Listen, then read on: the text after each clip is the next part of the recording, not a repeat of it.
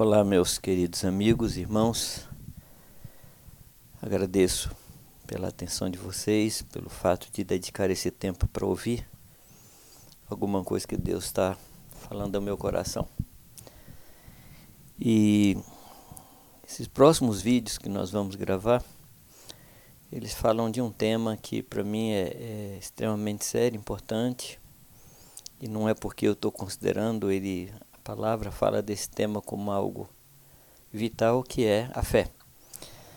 Eu comecei falando em outros vídeos sobre isso, mas precisamente num vídeo que eu falei sobre esperando a Cristo, eu falei de quatro atitudes que nós devemos ter para esperar a Cristo. Um, realmente a nossa atitude de fé, porque Jesus pergunta que quando o Filho do Homem voltasse, ele encontraria fé na terra.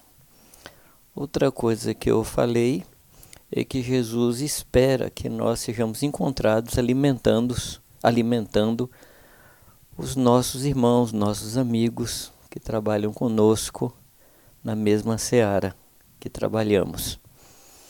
Uma terceira coisa que eu comentei é que nós deveríamos pregar o Evangelho. Nós precisamos ser encontrados pregando o Evangelho é, levando a outros a mesma esperança que temos para o encontro com o Senhor, para a vida eterna com o Senhor Jesus.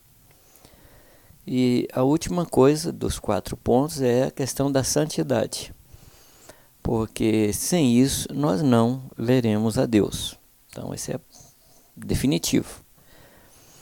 Mas eu quero abrir mais e tocar mais nesse primeiro ponto da nossa fé tem me impressionado, tenho não somente impressionado em termos do que a gente vê na escritura, mas tem impressionado porque a gente passa e está passando por situações que se não fosse a fé em Deus, se não fosse a confiança no Senhor, como diz a palavra, há muito a gente teria sido consumido. Então, nossa fé é muito importante né, para a nossa própria sobrevivência. Então eu gostaria de começar lendo dois textos. Um que está no versículo 3 da carta de Judas, né? Você sabe, Judas tem um capítulo só, então são versículos, não são capítulos. Versículo 3 diz: Amados, quando eu empregava toda a diligência em escrever-vos acerca da nossa comum salvação, foi que me senti obrigado a corresponder-me convosco exortando-vos a batalhar diligentemente pela fé que uma vez por todas foi entregue aos santos. Esse é o primeiro texto. O segundo texto é a primeira carta de João, capítulo 5, versículo 4, que diz: Porque todo o que é nascido de Deus vence o mundo. E esta é a vitória que vence o mundo, a nossa fé. Então, no primeiro texto, fala para a gente batalhar por uma fé que nos foi entregue. O outro texto, muito forte, tanto quanto esse primeiro, fala de uma arma da fé como arma que vence o mundo. Primeiro, ele diz que todo que é nascido de Deus vence o mundo, e depois ele fala que a, o que vence o mundo é a nossa fé. Então eu creio que é um assunto extremamente sério. Eu não sei se eu vou conseguir falar com a gravidade que esse assunto tem vindo ao meu coração, mas o Espírito que está me inspirando é o Espírito que vai inspirar a cada um de vocês a, a, a meditar nisso e, e ter revelação disso. É o mesmo Espírito, então eu confio no Senhor para isso. Agora, eu quero começar a falar sobre uma impressão que eu tenho. Eu tenho impressão que, de uma certa forma, a gente vulgarizou esse assunto, a fé. Eu acho que a gente transformou isso em algo comum. Por exemplo, algumas coisas que a gente fala. A gente diz assim: eu tenho fé que isso vai acontecer. Isso não foi alguma coisa que a gente ouviu de Deus, mas é a expressão de um desejo, né? E não uma certeza. Algumas vezes a gente se depara com situação de enfermidade e a gente diz assim: com fé em Deus o doente vai levantar. Ou seja, confundimos fé com um forte desejo de que alguma coisa aconteça, porque nós fomos movidos de um sentimento de compaixão, de pena, de dó. Então a gente usa isso, né? com fé em Deus, ele vai levantar. Uma outra coisa que a gente fala, que é beira a loucura, a gente diz assim: eu não sei o que fazer, então eu vou fazer pela fé, eu vou dar um passo de fé querendo dizer ou dando a entender que fé é um passo no escuro. E quem ainda não ouviu pessoas falarem assim, é, eu estou vivendo pela fé, querem dizer que não tem um salário, não tem um sustento regular. E o pior, que algumas dessas pessoas, e poucas dessas, né, graças a Deus, falam isso né, na expectativa de que a gente, ouvindo isso, a gente se mova para fazer alguma coisa em benefício dela. Tem também aqueles casos extremos, aqueles casos muito esquisitos, que a pessoa diz assim: vou fazer uma fezinha. O que, que ela quer dizer? Eu vou jogar na loteria, vou jogar no, sei lá, nos jogos que tem aí, pensando que fé é um assunto ligado ao azar. Ou seja, pode ser que dê certo, pode ser que não dê certo. E uma, um grave momento, uma grave situação, é quando a gente escuta na igreja ensinos de pessoas que tentam nos levar a ter fé na fé. Este ensino é mais ou menos como se fosse assim um esforço para gerar um sentimento na gente como se fosse pensamento positivo. Não, você tem que ter força, você tem que se concentrar para você, enfim, ter fé. Eu não sei como acontece isso, honestamente eu não compreendo. Ou seja, isso fala de um esforço para crer. Agora, me parece que a fé não exige um esforço para que a gente creia. Ou a gente tem fé, ou a gente não tem fé.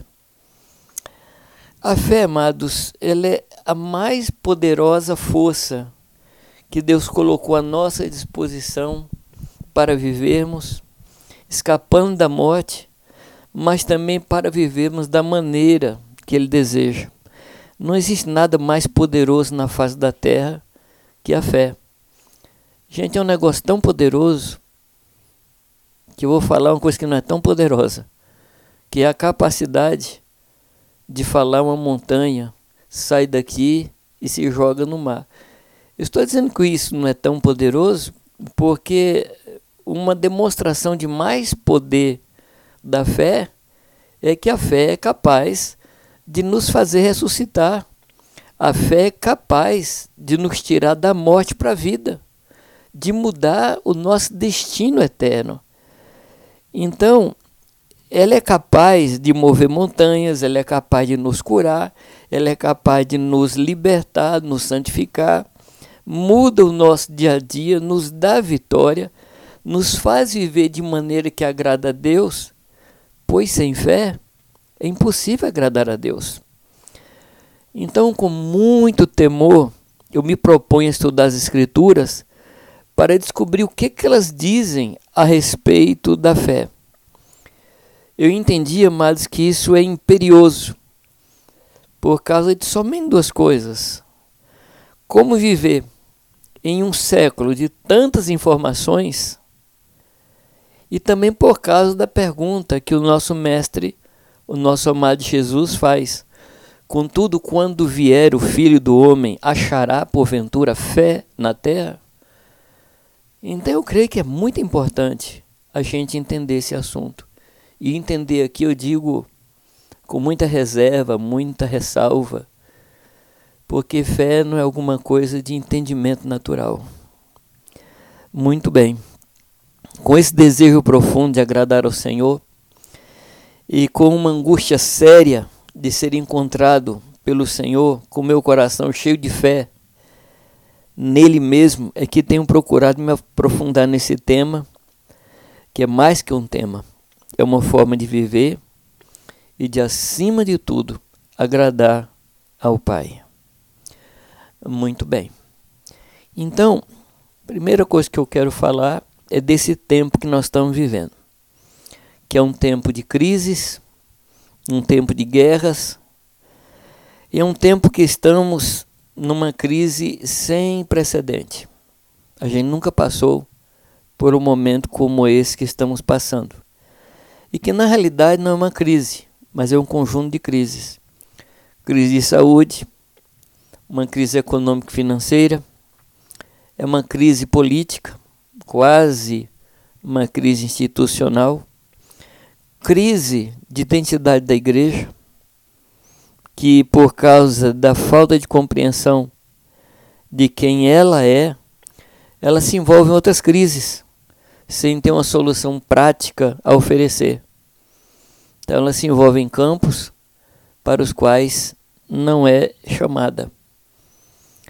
Ou seja, uma igreja hoje que não se define, uma igreja hoje que não é capaz de dizer de si mesma o que é que ela é. Então ela adota nomes, adota identidades, adota maneiras de pensar que não são o que Deus orienta, que não é o que Deus dá, que não é o que Deus inspira. Então, meus amados, na realidade a gente está é, em tempo de guerra. Mas antes da gente começar a falar de tempo de guerra ou de tempo de lutas, é muito importante que a gente entenda em qual luta a gente deve se envolver, qual guerra a gente deve se é, deve lutar, deve guerrear, e também quais armas a gente deve usar. Eu quero ler alguns textos que fala de guerras.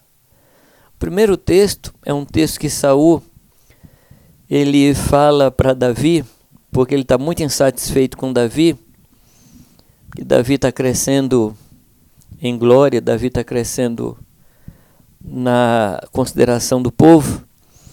Então ele dá a filha dele, a Merab, a Davi, e fala para Davi lutar as guerras do Senhor. Ou seja, aqui tem uma ideia de que existe guerra que é do Senhor, existe guerra que não é do Senhor. Então Davi Aliás, Saul ele fala isso, né? Que Davi deveria lutar as guerras do Senhor. Mas o texto vai mostrar que Saul não estava interessado que Davi vencesse. Davi estava interessado que da, Saul estava interessado que Davi, ao entrar numa guerra que ele acreditava que era as guerras do Senhor, numa guerra dessa ele seria morto. Uma outra palavra é a palavra de Abigail, que veio a ser depois uma das mulheres de Davi. Quando Davi está caminhando para matar Nabal, esta mulher se encontra com ele e fala para ele, chama a atenção dele para que tipo de homem ele é, que ele não deveria é, descer o nível dele, se envolver naquilo lá, porque Davi era um homem que guerreava as guerras do Senhor. Aí ele fala, Nabal, ele é assim como seu nome, né, filho de Belial. E você, Davi, você está atado aos feixes dos que temem ao Senhor. Ou seja, Davi não entra nessa, porque isso não é uma guerra de Deus. Então, vai para as guerras de Deus. Então você percebe essa mulher com uma visão fantástica, né? Depois disso, é, quando o, o, os, os filhos de Israel eles vão subir para guerrear, eles mandam perguntar se deveriam, quem deveria pelejar primeiro contra Benjamim. Ou seja, eles entendem que existem guerras do Senhor e também existe é, é uma orientação de Deus para quem é que deve guerrear, quem é que deve naquele momento subir. Então há um entendimento de que existem guerras do Senhor e guerras que não são do Senhor. Quando o Jaziel ele vai aconselhar Josafá naquele enfrentamento contra o, o, os reis inimigos dele, ele dá orientação a Josafá para subir, mas ele diz assim: Olha, não tema, nem se assuste, pois a peleja não é vossa, senão de Deus. Então, esses textos aqui que eu estou citando, eles mostram, queridos, que existem guerras que são do Senhor e guerras que são nossas. As guerras que nós estamos lutando são guerras que nós provocamos ou guerras que Deus nos envolveu nelas? Se guerras, se as guerras que nós estamos lutando são guerras do Senhor, certamente Ele vai nos orientar e, vai, e vai nos dar as armas é, necessárias para que cheguemos a um triunfo. Então existem lutas que são do Senhor e lutas que são nossas. Lutas que nós provocamos por nossa insensatez, nossa soberba, nosso orgulho, nossa impaciência, às vezes a gente não espera que Deus faça. Eu já ouvi alguém falar: Deus, se o Senhor não fizer nada, eu vou fazer. Ou seja, impaciência e loucura, né?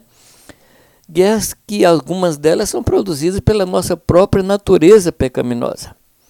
E se esse tipo de guerra é a guerra que a gente está enfrentando, amados, certamente nós vamos enfrentar as consequências disso. Nós não vamos ficar livres das consequências. Agora, existem lutas que são por causa do ministério, por causa da igreja, por causa do Senhor, por causa da obra do Senhor. Então, nesse caso, nós vamos ouvir o que Josafá ouviu, que essa peleja não é nossa, é do Senhor. Há uma palavra do profeta para Davi, quando Davi está querendo construir a casa para o Senhor, vem a palavra de Deus e diz que ele não pode construir porque ele tinha mãos de sangue, porque havia lutado em muitas guerras. Eu acho que no primeiro momento Davi ele fica pensando: puxa vida, eu estava lá atrás do rebanho cuidando de ovelha, não fui, não me, não me ofereci para ser rei, e Deus me chamou. E agora eu estou querendo construir uma casa para o Senhor. Ele diz que eu não posso fazer porque tem mãos de sangue, né? Eu estou me dando liberdade de pensar em alguma coisa que Davi poderia ter pensado. Só que Deus fala para ele: guerras que você lutou na minha presença, como está em 1 Crônicas 22, 8. As guerras que Davi guerreou foram feitas na presença do Senhor. Eram guerras do Senhor. Por isso Davi teve vitória. Meus amados, meus queridos irmãos, que Deus nos ajude a quando chegar diante de nós uma guerra, uma peleja, uma luta, que a gente pare para pensar: essa guerra é uma guerra do Senhor ou é uma guerra minha? Que Deus nos ajude. Paulo falou que ele combateu o bom combate. Ora, tem bom combate, então tem mau combate. Eu entendo que o bom combate é aquele no qual Deus nos envolve. O mau combate é aquele que a gente se envolve. Quem aqui já não é, viu meninos se envolver em guerra na rua, em briga na rua e envolver o irmão mais velho? O irmão mais velho nessa hora podia falar assim: olha, foi você que começou, você termine. Mas Paulo, ele dizia que ele tinha combatido um bom combate e ele fala para Timóteo, né? em 1 Timóteo 6,12, combate o bom combate.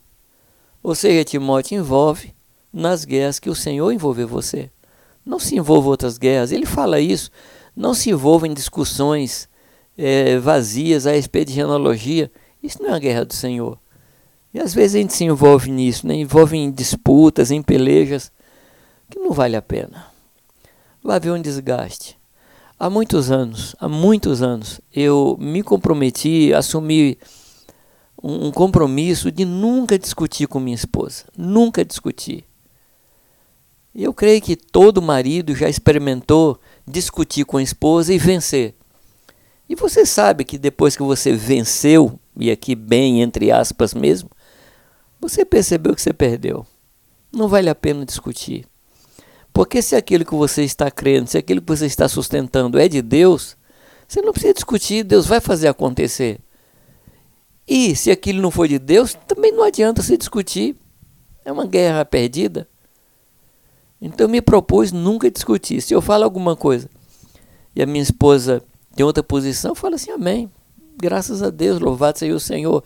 A gente mantém a paz em casa, não, é? não gera problema, discussão, não gera mal-estar e a gente vai vivendo, né? Graças a Deus.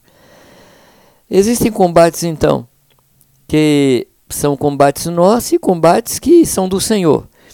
Mas eu, eu quero dizer que existem alguns combates que podem não ter fim no nosso curso, no curso da nossa vida.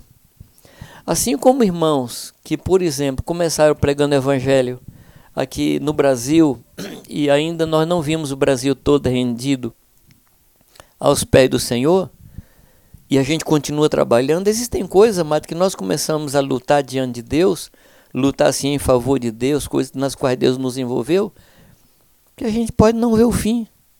Os nossos filhos verão, ou talvez os nossos netos. Então, se a guerra é de Deus, fica tranquilo. Em algumas coisas você vai experimentar a vitória aqui nessa terra, e outras coisas nós vamos experimentar quando estivermos diante de Deus e aí chegará a notícia, chegará uh, o resultado daquela guerra na qual nós fomos envolvidos e vamos ver que Deus venceu, não fomos nós que vencemos. Outra coisa que a gente precisa entender nisso é que, embora a gente milite na carne, embora a gente guerreie na carne, mas as armas da nossa luta, elas não são carnais. Elas são poderosas em Deus para que a gente vença, não na carne, que a gente comece a lutar no espírito e termine no espírito, como está escrito em 2 Coríntios 10:4, porque as armas da nossa milícia não são carnais, mas sim poderosas em Deus para a destruição das fortalezas, destruindo os conselhos e toda altivez.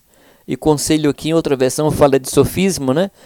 e toda altivez que se levanta contra o conhecimento de Deus e levando cativo todo entendimento ou todo pensamento à obediência de Cristo.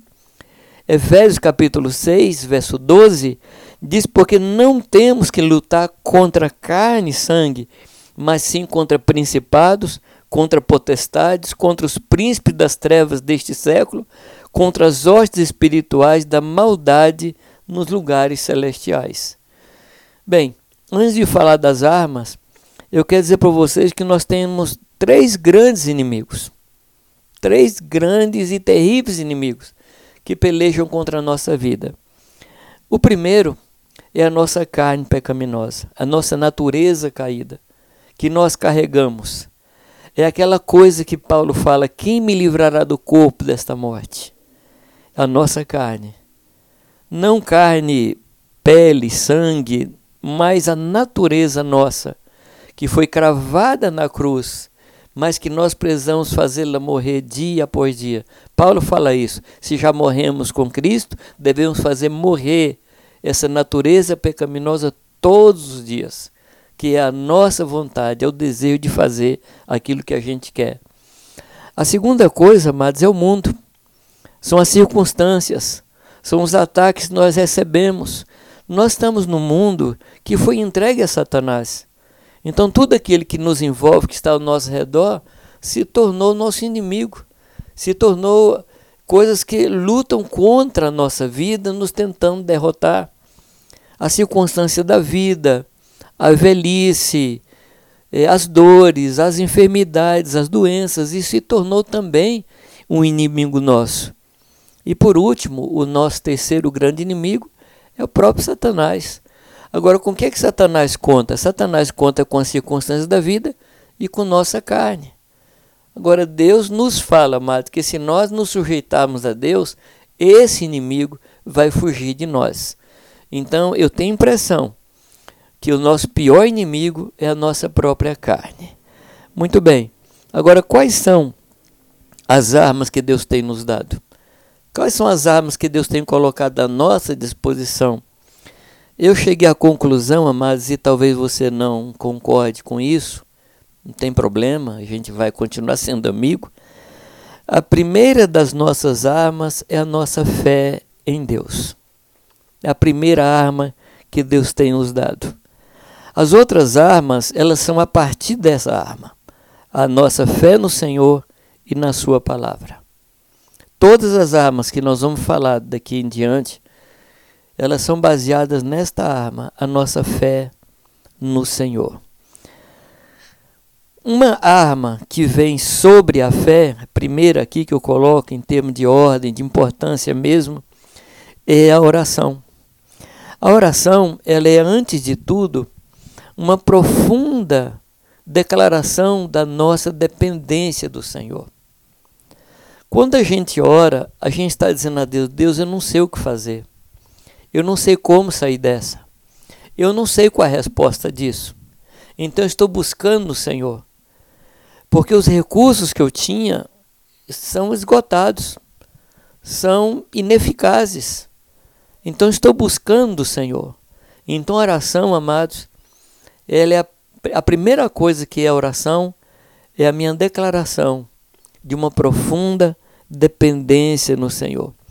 É uma disposição diante de Deus para fazer conhecidas diante dele aquilo que me perturba, aquilo que me causa ansiedade. É isso que Paulo fala, né? Que a gente tem que fazer conhecido diante de Deus tudo aquilo que nos causa ansiedade, para que a gente não fique ansioso por coisa alguma. Então existe a oração, que é aquela oração que eu me abro diante de Deus e faz conhecida diante de Deus o, o que me causa angústia, o que me causa dor, o que me causa ansiedade. E existe também a oração intercessória, que é aquela oração que me faz entrar nos sapatos do meu irmão, que me faz sentir a dor do meu irmão, que a Bíblia chama de compaixão, que me faz sentir a tristeza do irmão. Então eu chego diante de Deus, não sozinho, mas chego com meu irmão diante do Senhor. Então a primeira arma apoiada na fé é a oração. Uma outra arma, queridos, que é a fé na justiça de Deus. Fé na justiça de Deus significa que eu sofro injustiça, eu sofro ataque, eu sofro afronta dos meus inimigos, mas eu sei que o meu redentor vive. Eu sei que Deus está do meu lado. Eu sei que Deus me fez seu filho e está disposto a me defender em tudo. Porque aquele que não negou o seu próprio filho, me dando seu filho, ele certamente me dará todas as coisas que me conduzem à vida e à piedade. Isso fala da justiça do Senhor. Uma outra coisa, queridos, é que a justiça de Deus é que me leva ao batismo. O batismo é uma, é uma manifestação da justiça de Deus, porque se um morreu, logo todos morreram. E eu experimento isso pelo batismo. O batismo é a minha declaração de fé na morte de Cristo. Eu digo: o Senhor morreu, então eu me batizo, ou seja, eu sou batizado, então eu sou mergulhado na morte de Cristo. Então é uma declaração de que eu creio na justiça do Senhor. Em cima disso, amados, terceira arma que eu estou colocando aqui é o meu testemunho, palavra de testemunho. Eu declaro que a morte de Jesus é suficiente. Esse é o meu testemunho. Eu declaro que o sangue de Jesus já me purificou de todos os meus pecados. Isso é fé em Deus. Eu declaro que eu fui sepultado com Cristo. Isso, amados, é vitória contra Satanás. Eu estou morto, e estou ressuscitado com Cristo. O próximo, próximo, a próxima arma são os dons espirituais. Os dons espirituais foram dados por Deus para minha edificação. E eu não posso prescindir, eu não posso dispensar esses dons que Deus tem me dado, que são armas, são ferramentas que Deus tem colocado à minha disposição. Muito bem, a gente vai parar aqui agora, não é? E a gente vai é, passar para outra parte, continuando um pouco ainda a falar das armas que Deus tem nos dado. Que o Senhor nos abençoe.